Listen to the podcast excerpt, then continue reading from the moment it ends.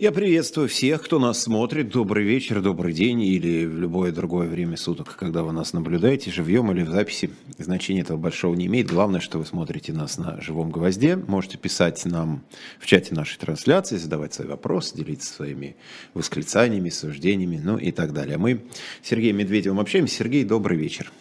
Добрый вечер, если уместно это приветствие в наши недобрые дни. Ну, я в этом смысле всегда говорю, что поскольку завтра будет хуже, чем сегодня, поэтому любой вечер можно считать добрым. Вот еще ни разу в этом своем прогнозе я не ошибся, так что вот об этом мы с вами поговорим. Ну, живы, здоровы, руки, ноги при нас, в общем, значит, тогда добрый.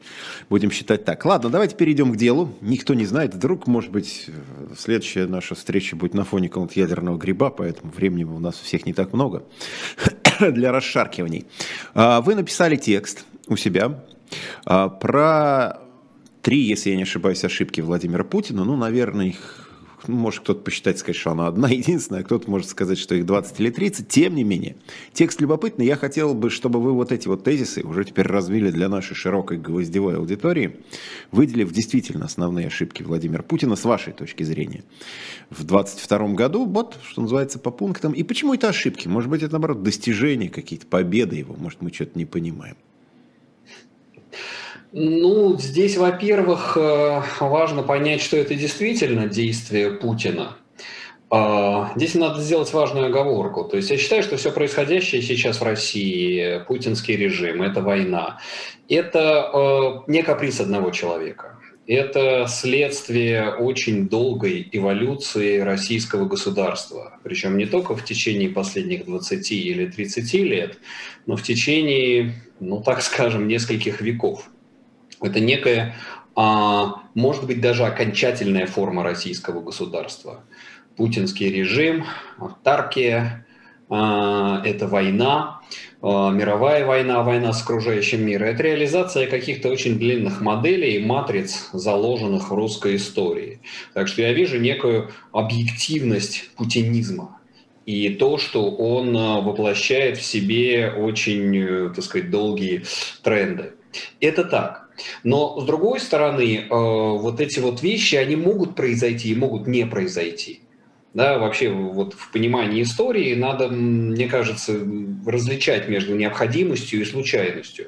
Так вот, эти вещи, они возможны, да, он делает возможными такие вещи, как войну с Украиной, мировую войну, ядерный удар, изоляцию России от окружающего мира. Но они не были неизбежны. И вот то, что он сделал в конце 2021-2022 году, э, я считаю, это были э, большие стратегические ошибки, а, так сказать, провалы которых э, мы видим уже сейчас. Первый – это, естественно, начало войны с Украиной. А, и здесь э, очевидно, что заявленные цели, они уже не достигнуты в течение первой недели. Уже по итогам первой недели можно было говорить, что эта война провалена. А, и дальше просто речь идет о том, так сказать, как долго будет продолжаться а, вот выход из этой войны и ее какой-то, так сказать, ну, не знаю, более или менее понятное завершение. Но в любом случае то, что, про, так сказать, не удалось скинуть режим Зеленского, не удалось э, захватить Киев, э, не удалось обеспечить э, принятие российской, то, то есть, условно говоря, то, что не удался крымский сценарий, это совершенно очевидно стало в первые же недели, и все это дальше уже, так сказать, затянувшееся переваривание вот этого вот провального плана. С вашего позволения, я вот здесь да. небольшую как бы, точку, не точку, а такое отточие сделаю. Но это констатация, да, то есть вот ошибка, потому что он начал эту специальную военную операцию 24 числа, и не получилось что-то, да? Да. А почему? Вот это любимое наше. Уже не, не все помнят, кстати, откуда пошло выражение, что-то пошло не так. Это когда вот взлетала ракета одна из, один из неудачных рогозинских пусков эпохи там рогозинской космонавтики. А да. что не так-то пошло? Ну, мне кажется, он обладал э, абсолютно неадекватной информацией по поводу российских вооруженных сил, по поводу Украины. по поводу того, какие уроки Украина извлекла из Крыма в 2014 году, а, как она готовилась, как она вооружалась, э, какой дух в этой стране боевой, что это стало фактически, так сказать, воюющей нацией, для которой э, Россия выросла в полноценного врага в том, что в том числе и жители русскоязычных территорий совершенно не готовы принимать. Условно говоря, то, что происходит э, с персоналистской властью, где нету никакого фидбэка, где нету никакой обратной связи с избирателями, с, так скажем, с различными, с той же армией, с... все боятся, все делают благоприятные доклады наверх, чтобы выгородить свои задницы. И, соответственно, наверх доходит уже абсолютно искаженная неадекватная информация. Человеку, который все это читает, по всей видимости, из каких-то очень э, селективно отобранных папочек, листочек, да, человек, который не сидит в информационном новостном потоке, не пользуется альтернативными источниками информации, как представляется нам о Владимире Путине, вот, он э, стал просто жертвой, если так можно выразиться, вот этой вот неадекватной информации об Украине, о России, о российской армии, о российском оружии, о боеготовности готовности, о ходе первых дней операции. То есть это такая классическая история, известная по всей мировой истории. В целом, я должен сказать, вот я этим заканчиваю э, тот свой пост, что у Путина, ну как сказать, картина мира в голове условного читателя комсомольской правды или московского комсомольца. И э, представление о стратегии на уровне, это не знаю, там, дай бог здоровья этому дедушке-пенсионеру, какого-нибудь дедушки с пенсионера, с пенсионера с клюкой во дворе, который рассказывает мужиком, вот сейчас как мы всех долбанем, сейчас мы им газ перекроем, сейчас мы им продовольствие перекроем, сейчас мы наши ракеты выкатим. И вот они тут же прогнутся, и, так сказать, Россия никогда никому не проигрывала. То есть абсолютно неадекватные, инфантильные, шапкозакидательские настроения, которые являются следствием его информационной изоляции и той абсолютно перверсной, извращенной системы поставки информации, циркулирования информации в этой византийской закрытой системе, которой является нынешняя российская власть. Угу. Ну, это первая ошибка э, собственно, само начало вот этих ну, Первое, вот да. боевых Вторая действий. Это... Дальше идем. Вторая – это нефтегазовая, то есть тоже, вот это тоже из серии, так сказать, мужики за гаражами, за бутылкой, так сказать, за ящиком пива или там парой бутылок водки. А ща мы им газ перекроем. Вот. И вот это вот ща мы им газ перекроем, это продолжается уже больше года, да, вся эта э, нефтегазовая война, манипуляции с Северным потоком. Представление о том, что российский газ для Европы является совершеннейшим условием выживания, да, что без российского газа Европа замерзнет, будет отапливаться дровами, температура в домах будет 10 градусов, будут голодные очереди, встанет вся европейская индустрия и так далее. Все, что рисовала российская пропаганда, она как бы целиком инсталлировалась в голову человека, принимающего решение решения. Э, как мы видим, это не так. Европа с трудом, но как бы перемалывает, справляется. Газохранилища закачаны, существуют, открываются альтернативные нитки газового экспорта, расконсервируются месторождения в Северном море, так сказать, увеличивают свой выход э, Норвегия, Голландия закупается на мировом рынке. И, собственно, даже не началась, по большому счету, еще нефтяная война, да, нефтяная эмбарго вступит только с Нового года фактически. Э, вот. И э, знаком этой истерики, признаком этой истерики я вижу как мне представляется, конечно, у нас нет информации полной, но как мне, так сказать, гипотетически представляется, эти взрывы а, на нитках газопровода. Вот это как раз то, о чем, на чем я хотел, ну, насколько возможно, поподробнее остановиться, потому что у меня такое ощущение, ну, что это вообще очень важная новость. То есть просто одна из важнейших текущих ну, новостей. Переход в новую стадию войны. Которая да. как-то идет, ну, не то, что на нее мало обращают внимание, и там, и там, то есть со всех сторон. По идее, ну, так вот, по здравому разумению, это не, не, ну, не, не очень выгодно ни одной из сторон. Одни не получают нефть, другие, в смысле, одни не получают газ, продукцию, другие не получают деньги.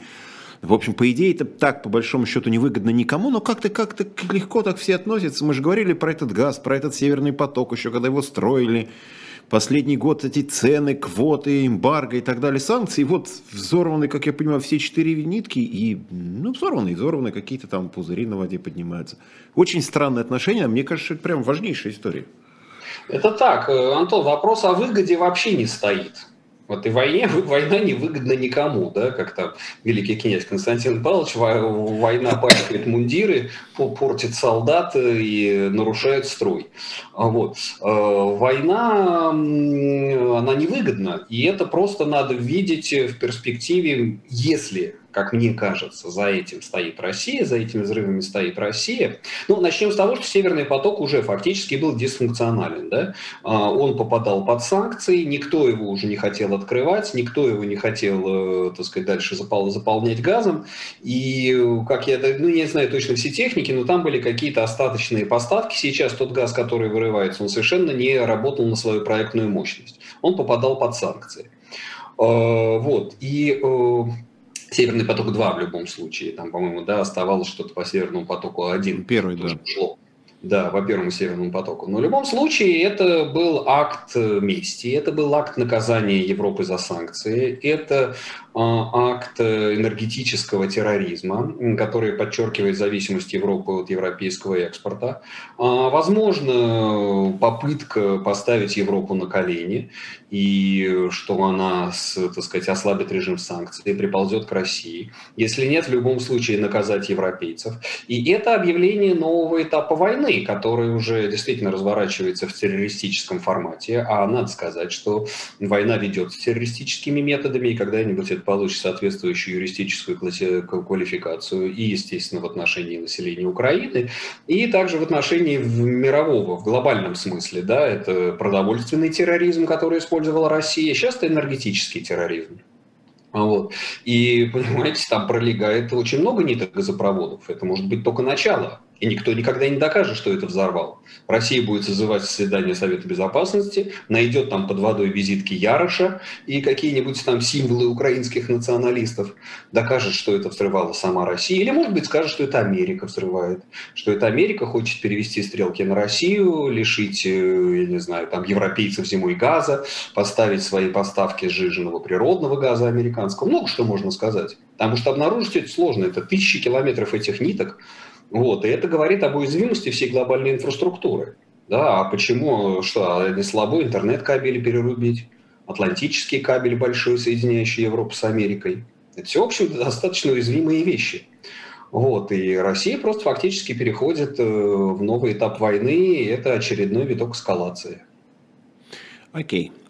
Но это вторая ошибка что касается нефтегаза. И третья, да, третья ошибка мобилизации.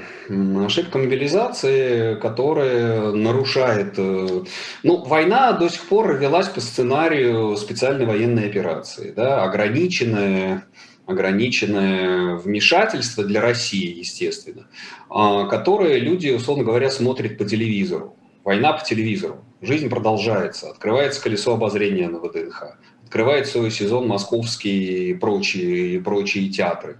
Дети ходят в школу. Жизнь продолжается. Где-то там наши доблестные воины исполняют свой долг и защищают землю Украины от нацистов. Но тут что-то пошло не так, да, ракета полетела куда-то не туда.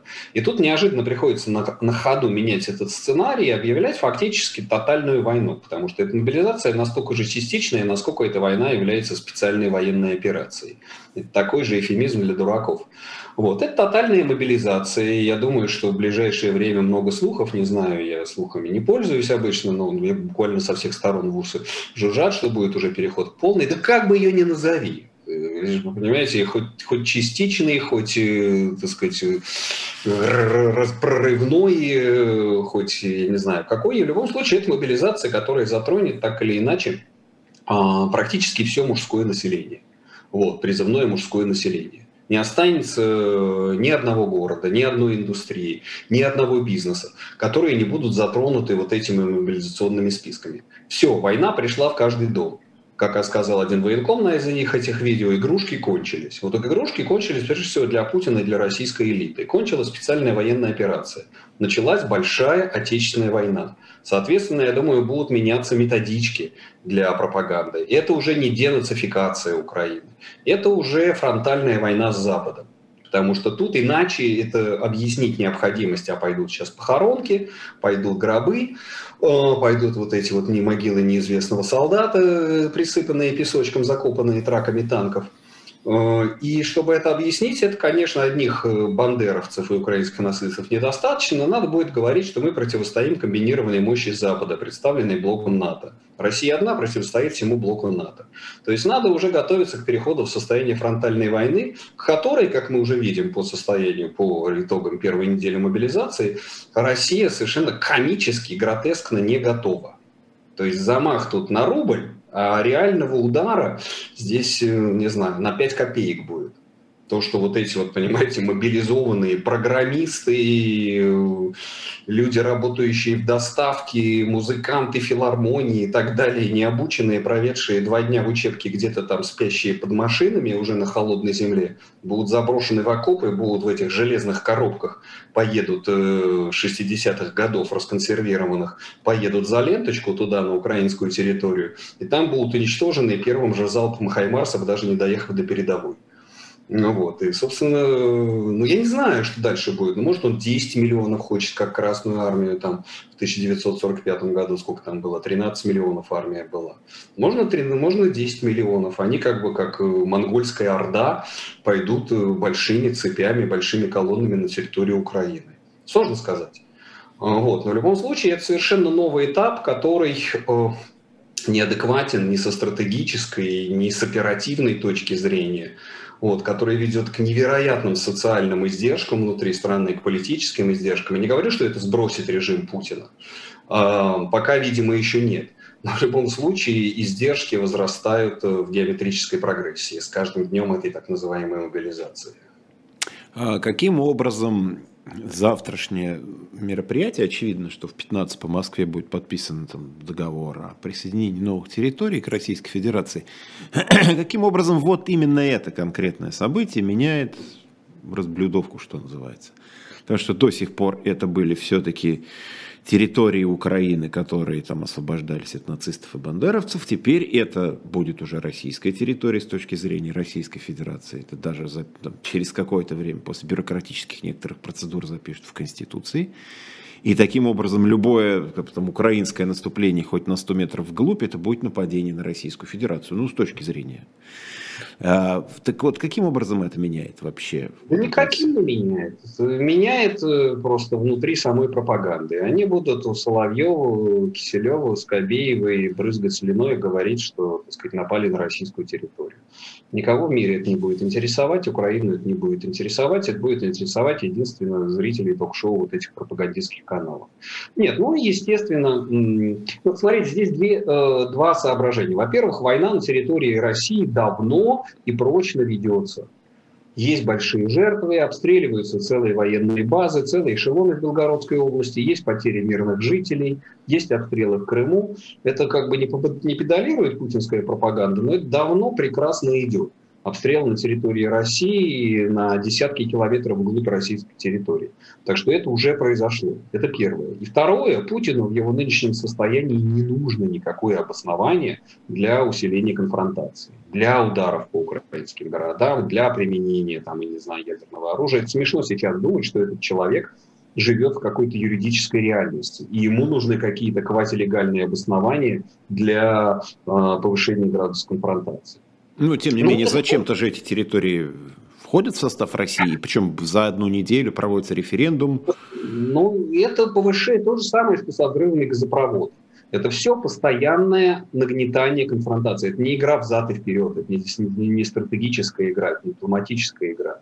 Это тупо лобовое вот это вот э, закапывание все глубже и глубже в землю, и, так сказать, идти, э, биться, биться об одну стену в одном и том же мече, вместе. Постоянное повышение ставок, ставя на одно и то же число. Да, как э, Владимир Пастухов очень хорошо выразился, что есть такая сумасшедшая стратегия игры там, в поке, ну, в рулетку, когда ты ставишь на одно и то же число непрерывно.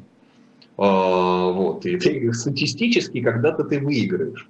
Но до этого ты разоришься, не хватит, не хватит никаких состояний Илона Маска. А нужен запас, запас, запас денег, а в этой ситуации нужен там запас да. людей, техники да, там, и всего да. остального. Да, естественно. И вот Путин просто продолжает тупо идти в лобовую, надеясь, что Запад, Украина, еще кто-то, мировое общественное мнение сморгнет что вот это вот непрерывное повышение одно, вот этой линейной конфронтации, оно в какой-то момент э, сработает. Что где-то появится слабина, что Запад надавит на Украину, надавит на Зеленского, что, э, так сказать, решит ослабить режим санкций, скажет, он действительно сошел с ума, он уничтожит мир. Нет, ну, естественно, что, э, так сказать, для Украины это плохие новости, потому что, значит, продолжится, усилится бомбардировка украинских городов.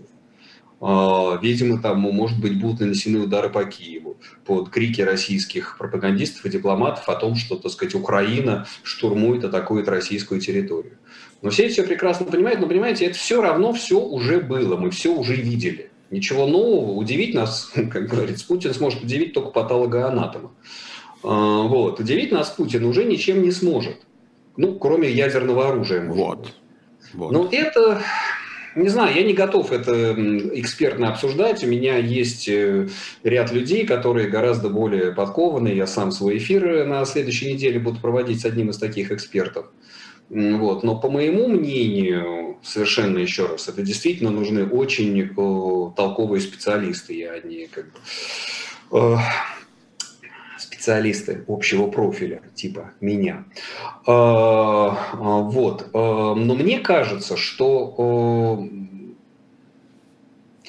Издержки применения ядерного, ну хотя, понимаете, да, вопрос издержек для России сейчас он не стоит практически. Ну не знаю, ну просто даже уже ну, сто раз проговорено. Киев находится фактически, я не знаю, это ядерное заражение территории России, там условно говоря, даже тактически, если удар по Киеву. И это, как я понимаю, то, так сказать, те предупреждения, которые Байден, Блинкен, Салливан рассылают Путину, они касаются, так сказать, массированного применения э, уже американских сил по российским силам э, на территории Украины фактически уничтожение целых подразделений. Я не знаю, пойдут ли они на эту конфронтацию или нет, но в любом случае, мне кажется, что это тот э, та ступень, которую Путин захочет оттягивать как можно дольше. Вот, не с этим ли связано то, что вот эта процедура сейчас, э, она ну, по времени более протяженная, чем с Крымом. С Крымом же, если я так уже, конечно, 8 лет прошло, что-то смазалось в голове. Но мне кажется, как-то там совсем быстро. Вот буквально за пару дней все быстро-быстро-быстро сделали, приняли, провели концерт, в общем, вернулся в родную гавань. И, там, и, и такое, ну, как бы общественное настроение было приподнятое, народ радовался. Вот, это, значит, митинги. У нас же завтра тоже будет митинг, концерт, вот это все. Другое дело, что настроения такого нет. А, опять же, я так все-таки так по Москве хожу, наблюдаю лица, всегда слышно разговоры. Но это ладно. А что касается вот именно сроков, то есть все-таки немножко растягивая эту процедуру, там Совет Федерации аж 4 октября, внесение изменений в Конституцию, тра-та-та-та-та-та. Может быть, действительно есть какое-то вот... Ну, ну, вдруг позвонит Байден, Блинкен, там, не знаю, кто эти вашингтонские кукловоды позвонят киевским марионеткам и попытаются их уговорить пойти на какие-то там компромиссы, на какие-то... Ну, что-нибудь да, нет, да, это все нежелательные шаги, это все нежелательные решения. То есть, э, с одной стороны, человек сжал зубы и, так сказать, идет на принцип, э, идет на абордаж, а с другой стороны, ну, даже безумец не может не понимать, что это все меньше и меньше, так сказать, оставляет шансы для выбора, все больше и больше загоняет человека в угол, делает заложником одной единственной вещи – да, ядерного удара и ядерной конфронтации. То есть он сам себя заводит в этот угол, лишая всяких других опций. И, конечно, это все дольше, потому что, извините меня, ядерный удар по Украине или куда-то еще – это не то же самое, что аннексия Крыма. Тогда удалось все быстро и красиво провести, упаковать, и Запад даже сморгнуть не успел, и уже, так сказать, столкнулся с фетокомпли, с готовым уже, с фактом э, аннексии Крыма. Вот, думали, что пройдет на этот раз и так. Не получилось. И сейчас все это закапывается, затягивается. Э, но это не факт, что это не, не будет, так сказать, не выйдет он на эту ступень. Но там действительно, мне кажется, включается так много каких-то технических подробностей, о которых мы не знаем, вот, что я правда не готов рассуждать, я не хочу здесь со своим неэкспертным мнением вмешиваться вот в эту очень узкоспециальную тему. Насколько готовы российские ядерные силы? В каком состоянии вообще российский ядерный потенциал? Он не тестировался давно. Полетят ли эти ракеты? Куда они полетят? Не взорвутся ли они в шахтах? Не взорвутся ли они на пусковых установках? Реальных же испытаний давно не было. Вот, какие, как сказать, у США есть ответы на случай, на случай применения российской России ядерного оружия. А, конвенциональный удар, ограниченный ядерный удар. Куда, по кому? Это уже какие-то такие многоуровневые стратегические игры, а, которые, несомненно, существуют и просчитаны, но как бы я не готов об этом во всем рассуждать. Смотрите, давайте попробуем на, на это посмотреть с другой стороны с той стороны, которая вот даже чисто географически вам, наверное, сейчас ближе, поскольку вы не в России уже довольно давно. А, вот есть там какой-то предел? Там такого условного, он очень, конечно, разный. Мы уже поняли, что никакого коллективного Запада нет. У всех, в общем, свои есть еще помимо этого и отдельные интересы. До какой степени Запад, что называется, готов вписываться за Украину? До какой степени вот они готовы там помогать оружием, санкциями, морально, как угодно, продовольствием, ну, всем там, деньгами. А в какой момент скажут, слушайте, ну, своя-то жизнь тоже дороже. Ну, что мы, ну, там, что мы будем за какой-то там Херсон будем сейчас вот прям тоже ядерную войну с русскими. Пусть они там разбираются как-нибудь, может, что-нибудь само утрясется.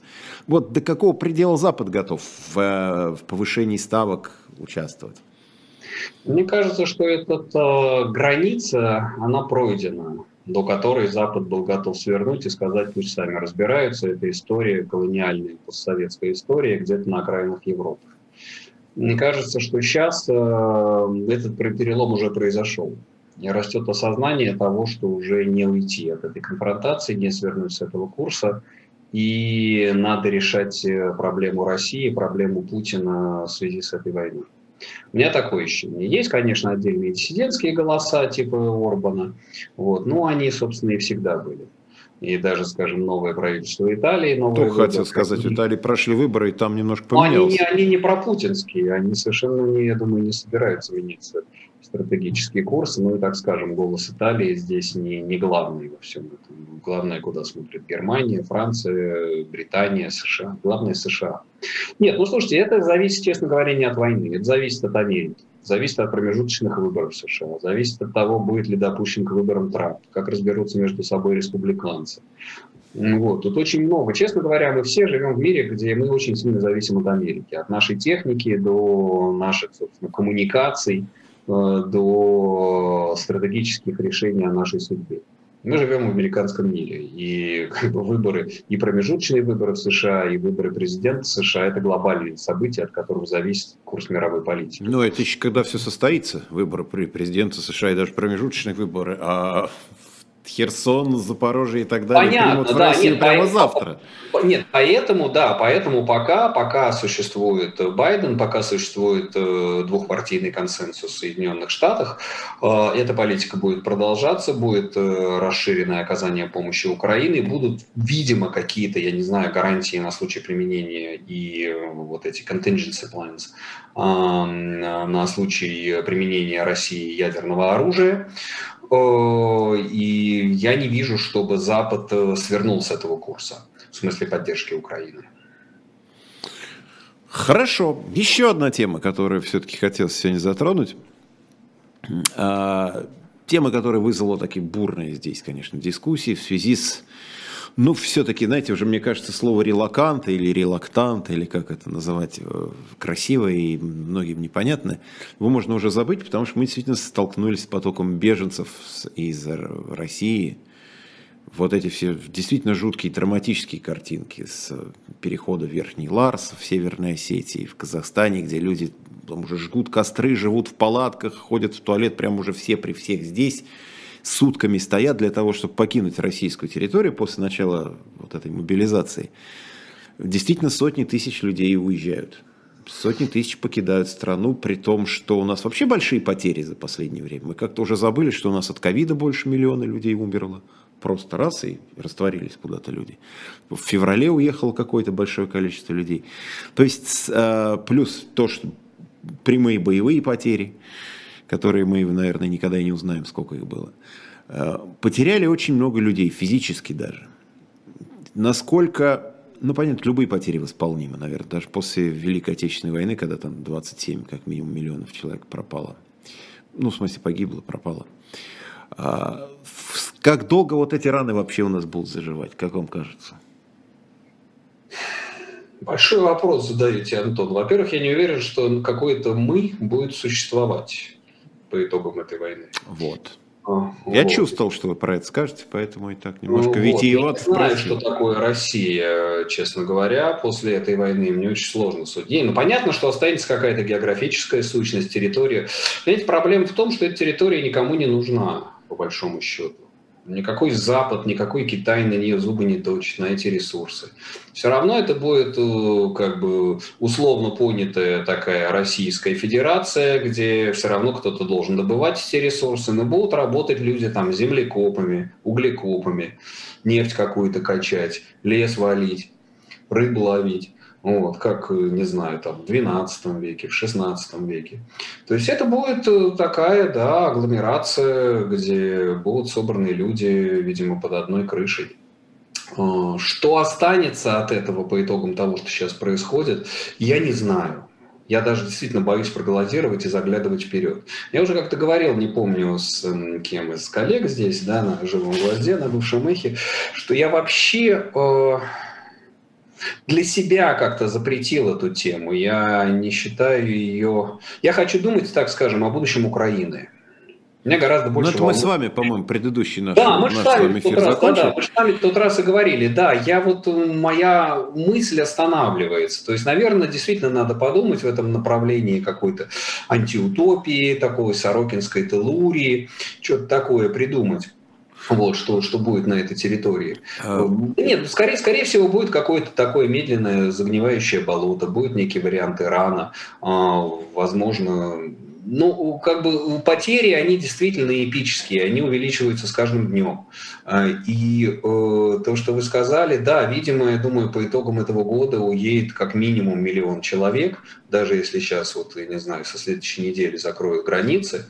Вот, Россия, причем, понимаете, этот миллион, ну, так скажем, посмотрите на ну, условно говоря, тех, кого сейчас мобилизуют, да, кто идет в армию, тех, кто стоит в очереди Верхний Ларс или Казахстан.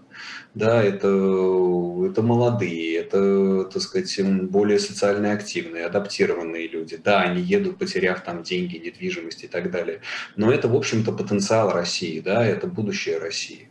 И это, так сказать, несчастная, умирающая Россия, вот эти какие-то там 50-60-летние мужички пузатые, которые там э, стоят, э, держат эти автоматы и уходят под звуки прощания славянки, пропадают в этих вот вагонах, автобусах и едут в неизвестности и на верную смерть. Там же потери, э, он, э, Максим Миронов, Олег из Хоки посчитали экономисты. Там же потери, я смотрю на этих людей, мне просто страшно становится. Потери сопоставимые с ДНРовскими. ДНР даже по, по итогам первых трех месяцев войны, под подсчетом британской разведки, теряет 55% от числа, от э, списочного состава. 55%. Те, которые мобилизованы сейчас, они считают, они посчитали, потери будут примерно 60-70%, из которых около 20% убитыми и 50% ранеными. То есть вот эти вот неуклюжие люди с водочкой, с гармошкой, которые сейчас едут, как минимум каждый второй из них не вернется. Или вернется без ног. Вот, так что эм, потери какие-то совершенно катастрофические, сопоставимые действительно не в масштабах, но в социальном импакте и с Первой мировой войной, и, может быть, даже ну, не так сильно, все-таки не на территории России, а отчасти со Второй мировой войной. И они невосполнимы, Антон, ничего не восполняется. Не восполняется иммиграция 17 года. Ничто, понимаете, это изменилось общество. Это люди, это пришли Шариковы, понимаете, уехали Преображенские, исчезли Преображенские. Уехали целые научные школы, уехали династии, уехали коллекции, уехали, уехали уникальные экспертизы, философы, писатели. Это ничего не возродилось.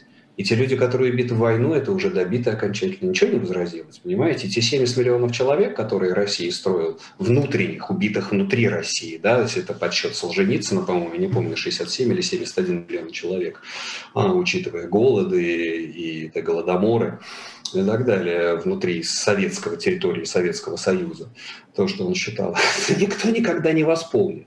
То есть мы переживаем еще одну национальную катастрофу. Россия регулярно, примерно раз в столетие, э, сжигает себя добровольно. Никто не принуждал, никто не оккупировал Россию, никто не просил. Нет. Страна просто в каком-то экстазе коллективного самоубийства просто пошла и убилась об стену.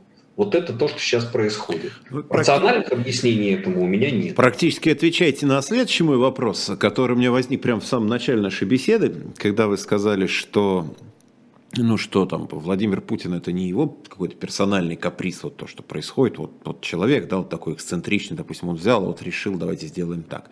А что Путин это некий итог просто того, как мы прожили последние, там, если там, не столетия, то десятилетия. Это, в общем, мысль совпадает с моей скромной мысли о том же самом, что не, не, вот не то, что измените сегодня Путина куда-нибудь, и завтра будет какая-то совершенно другая жизнь. Значит, будет какой-нибудь, может быть, другой Путин, или может быть, еще что-то страшнее будет. Может быть, вообще какие-то там, я не знаю, да, какие-то там черные полковники, бог его знает. Но, может быть, это просто вот тот итог, то, к чему мы стремились, добровольно сами этого хотели, сами к этому стремились. Сейчас я смотрю вот опросы, да, у нас, э, конечно, мобилизация вызвала некоторую тревогу, но я не имею в виду там опросы совсем таких, там в целом аккаунт. Ну, Левада, да, вот иностранный агент. Проводит, тем не менее, четверть людей встречают, значит, мобилизацию с восторгом, с радостью, значит, куда-то, вот вы сами говорили, с, там, с гармошкой, с чем-то, понимают, как долг. Сегодня видео мужчина в Крыму получил повестку, говорит, вот подарок на день рождения ребенка, что ли, или его собственный. Значит, ну, в общем, вот пришла повестка, иду, собираюсь, вот буду все в военкоматы, на фронт. Люди как-то радуются, может быть, смысл какой-то жизни их обретает с тем, что они могут взять в руки оружие, пойти, что-то совершить. Может, у них в жизни ничего не было более важного. Притает, да, Антон, очень тяжелые мысли. Вот завтра у меня колонка выйдет на свободе, регулярная колонка пишу под названием «Мобилизация как русская судьба». Вот. Еще немножко раньше, я тоже уже забыл, где писал колонку «Война как национальная на холоде», кажется, «Война как национальная идея». А, вот. И это так. Это очень страшно признавать. Как произошла а, нормализация войны несколько месяцев назад, весной и летом. Вы знаете, примерно 9 мая это произошло. У меня еще были какие-то надежды до 9 мая. Я уезжал из России, думая в марте, думая, что вот ну сейчас оно все рванет, сейчас оно рухнет, не может это продолжаться. Элита там сболтуется, силовики увидят какие поражения, население поймет.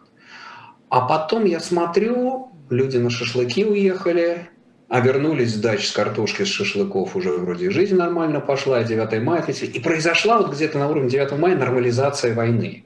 То есть война шла своим чередом, там Буча, Мариуполь, Ирпень были, а, а в России пошла нормальная совершенно жизнь, нормализация. Так вот сейчас происходит второй этап вот этой трагедии. Нормализация мобилизация. Потому что даже страна, оказывается, готова жить и вот с этим. Она сейчас выплюнула вот этот вот верхний миллион человек, которые уехали, ну, найдут, дай бог, свое, так сказать, свое место, свою судьбу. Вот, несколько десятков тысяч э, смелейших, храбрейших людей, которые вышли в эти дни, сейчас сидят, э, отбывают свои сутки, получают повестки, тоже и мой респект. Но это все, Антон, я посчитал, это 1% населения России. Если взять вместе тех, кто уехал, начиная с февраля, и тех, кто выходил на акции, это 1% населения России. Все. Вся остальная большая страна живет. И эта мобилизация и эта война является для нее частью нормы. Потому что деды воевали, отцы воевали, они получали похоронки, мы получаем похоронки. Россия всегда воевала, Россия всегда была одна против Запада.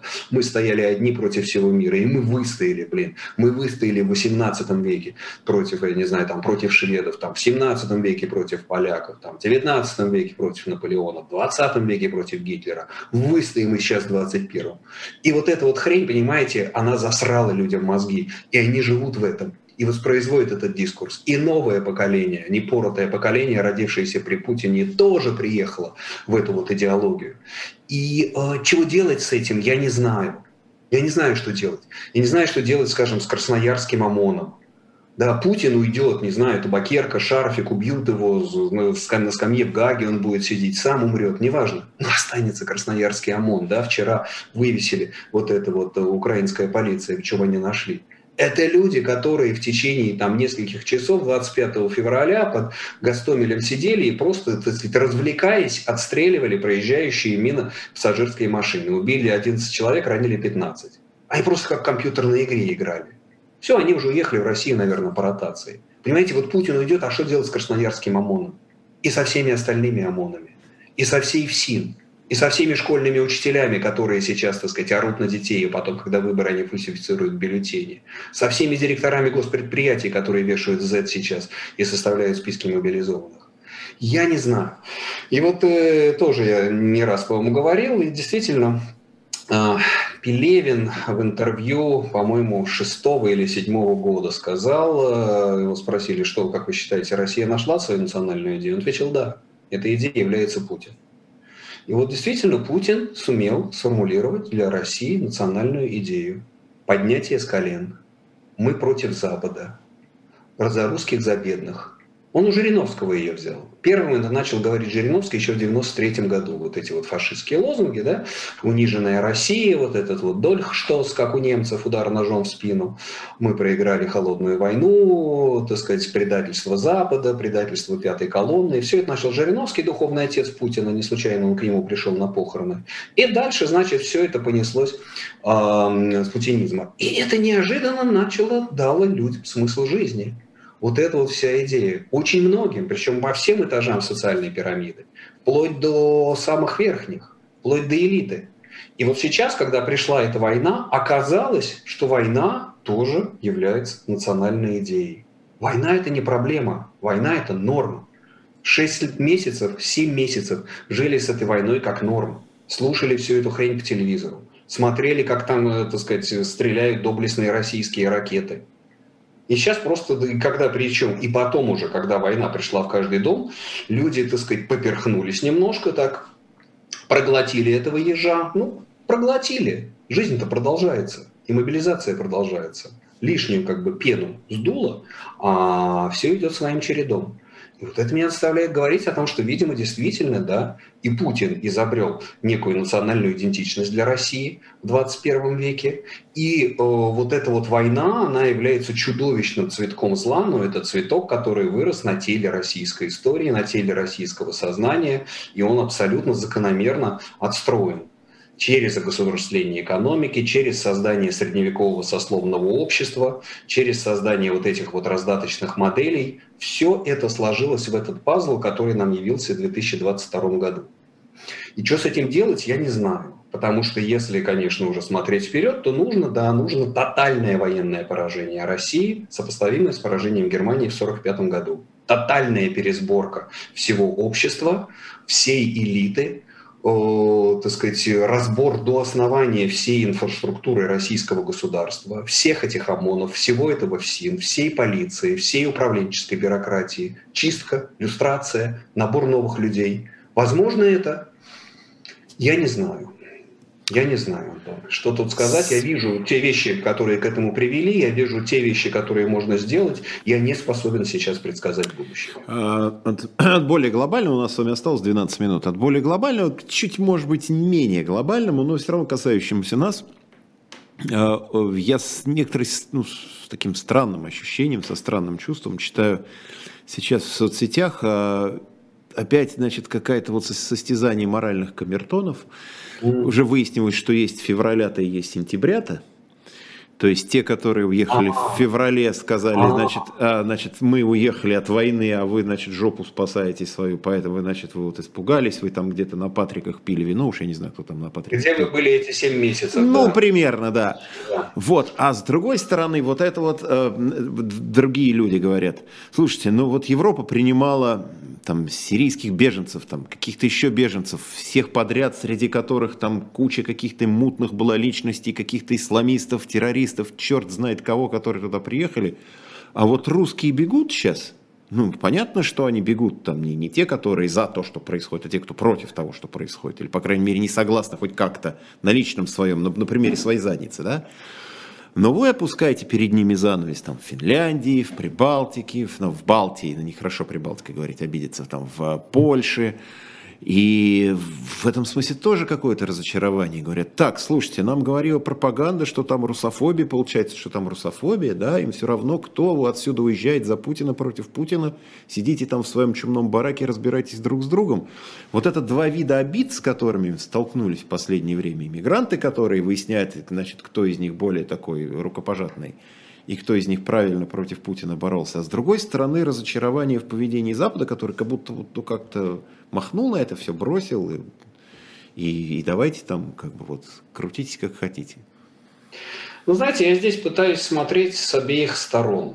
Мне сложно, как бы я в привилегированной ситуации, спокойно уехавший в марте, нашедший тут работу и так далее пристанище. Э, и опять-таки в этот моральный спор я не имею права, наверное, вмешиваться, потому что я получу как бы люлей от тех, кто не уехал, и от тех, кто уехал позже и сейчас сидит в Верхнем Ларсе, и от тех, кто уехал раньше и сейчас говорит, а что вы делали в России, тоже получаю такие упреки, потому что я вернулся в Россию в 2004 году, и мне пишут, а что же вы вернулись в 2004 году, когда уже было ясно, вы своей жизнью и работой воспроизводили путинский режим, Слушайте, я там, просто два слова добавлю, да, я все в последнее время все больше и больше читаю. Ну, вы там на своем эхе работали на власть 30 лет.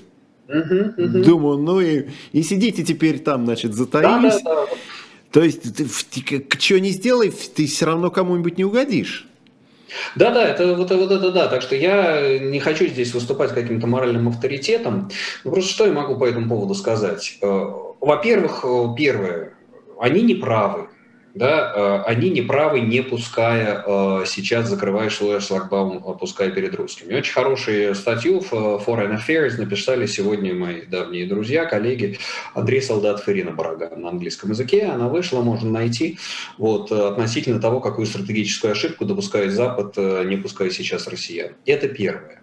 Да, это стратегическая ошибка. Второе, что я хочу сказать, это то, что они, как бы нам это не больно было, в своем праве это их страна, это их безопасность, и, как бы это печально ни было, но я понимаю их логику. Не принимаю, но понимаю.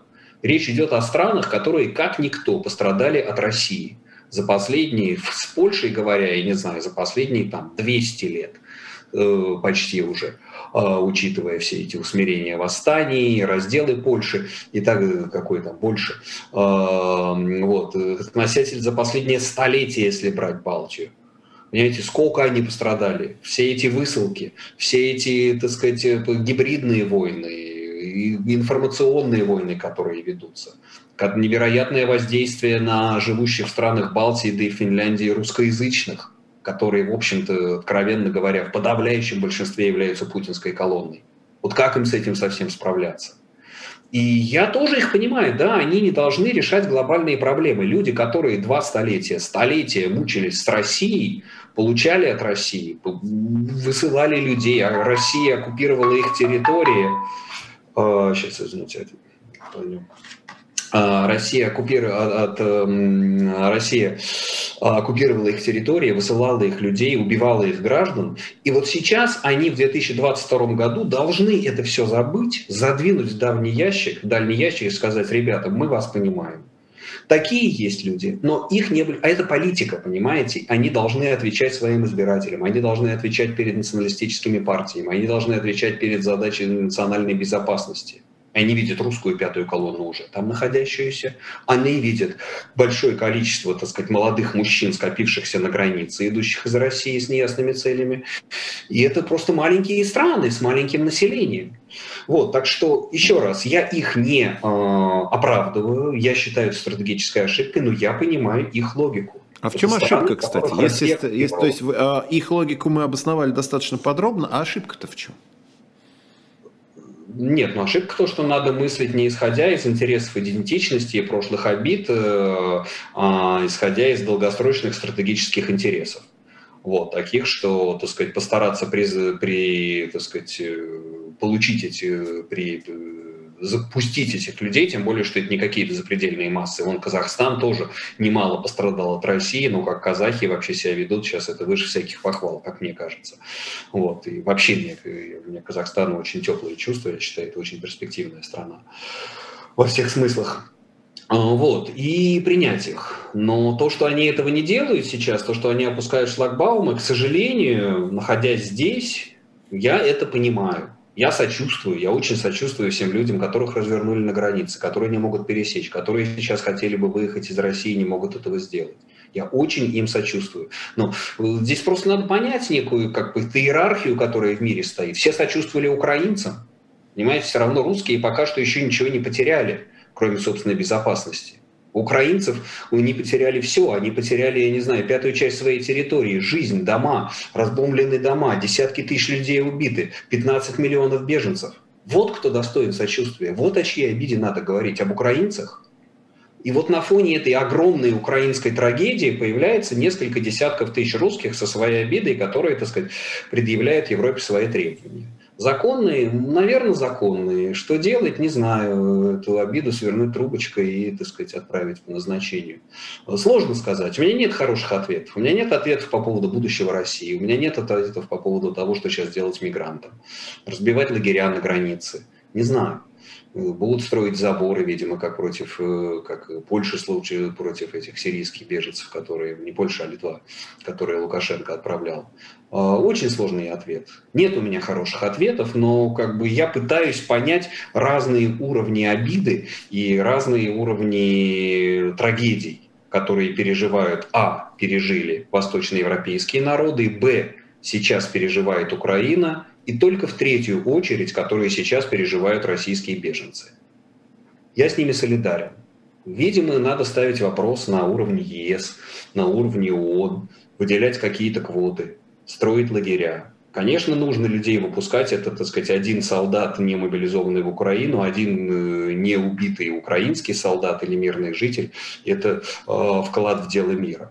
Конечно, стратегически надо мыслить так. Но это уже вопрос э, к политикам. А, у нас с вами 4 минуты. Задам вопрос, сколь глобальный, столь, наверное, наивный, но тем не менее. А нет у вас ощущения, что вот на наших глазах сейчас завершается распад Советского Союза вот таким образом? Ну да, это затянувшаяся история, просто он не дораспался в 91 году. Да и вообще империя не дораспалась в 17 году. Российская империя не место в 21 веке. Вот в чем проблема. И она весь 20 век переигрывала эту историю, пытаясь как бы замаскировать свой неизбежный распад. Понимаете, в 20 веке ушли все глобальные империи. Ушла Австро-Венгерская империя, ушла Атаманская, Османская империя, ушла э, Английская, Британская империя, Голландская империя, Французская империя, Третий рейх, Бельгийская. Все накрылись. Россия одна не накрылась. Была сталинская ремиссия, он восстановил, укрепил, оккупировал половину Восточной Европы, присоединил э, Балтию, части Финляндии. Вот. И это вот какая-то была затянувшаяся, невероятно затянувшаяся игра, которая и в 91 году не распалась до конца. А, да, Путин себе сделал какой-то квази такой, квази-советский союз, мягкое подбрюшье токсичных государств. Осетия, Абхазия, Крым, Беларусь, Донецк, Луганск, Приднестровье. Такой мини-советский союз, которых всех понемножку принимают, и их номера разъезжают по российской территории. А, вот. А, и это тоже, понимаете, это все длинная затянувшаяся история незавершенного 17 года и незавершенного 91 года. Так что сейчас кончается, по большому счету, очень большая длинная российская история. Кончается позорно, кроваво. Да, хотя, как это было у Эли, это не взрыв, но всхлип, и это был 91 год. А сейчас не всхлип, а взрыв. Вот. И совершенно позорный взрыв, который разметает Россию. Сейчас уже разметал многих по миру. Ну, единственное, что я думаю, люди соберутся, и, так сказать, в сетевую эпоху большая часть России, она останется в глобальном контексте. Может быть, настоящая эта Россия останется за пределами России. Вот, посмотрим. Не хочу об этом говорить. И опять-таки не хочу со своей, так сказать, жерночки судить. Вот. Так что да, это завершение, завершаю уже да, к концу нашего эфира, и к тому, с чего я начал, это завершение очень большого цикла. Вот. Но то завершение, видимо, которого Россия заслужила. Завершение совершенно позорное, за которое нам расплачиваться веками. Нам, нашим детям, нам всем, всем людям, которые связаны с этой культурой, с этой цивилизацией, с этим языком. Так же, как немцы расплачиваются за фашизм, до сих пор платят по счетам. Так же и русские будут. Ну что ж, я вас благодарю. Сергей Медведев был у нас на живом гвозде. Подписывайтесь, слушайте, распространяйте, ставьте лайки, ну и так далее. Все, что можно, все любые манипуляции положительные, которые можно сделать с этим видео. Я надеюсь, что при нашей с вами следующей встрече у нас появятся, ну, хоть немножко более какие-нибудь позитивные темы для разговора, хотя я уже понял, что речь идет о столетиях, и мы до этого не доживем, но хоть чего-нибудь. Все меняется, все меняется быстро. Я, я всегда вот так вот заканчиваю все наши эфиры с пожеланиями нам хоть чуть-чуть как-то в хорошем смысле повеселее, не в ерническом, а так вот в оптимистическом. Ладно, спасибо, счастливо. Спасибо, Антон. Спасибо всем, кто нас смотрел и продолжает смотреть. Счастливо. Благодарю.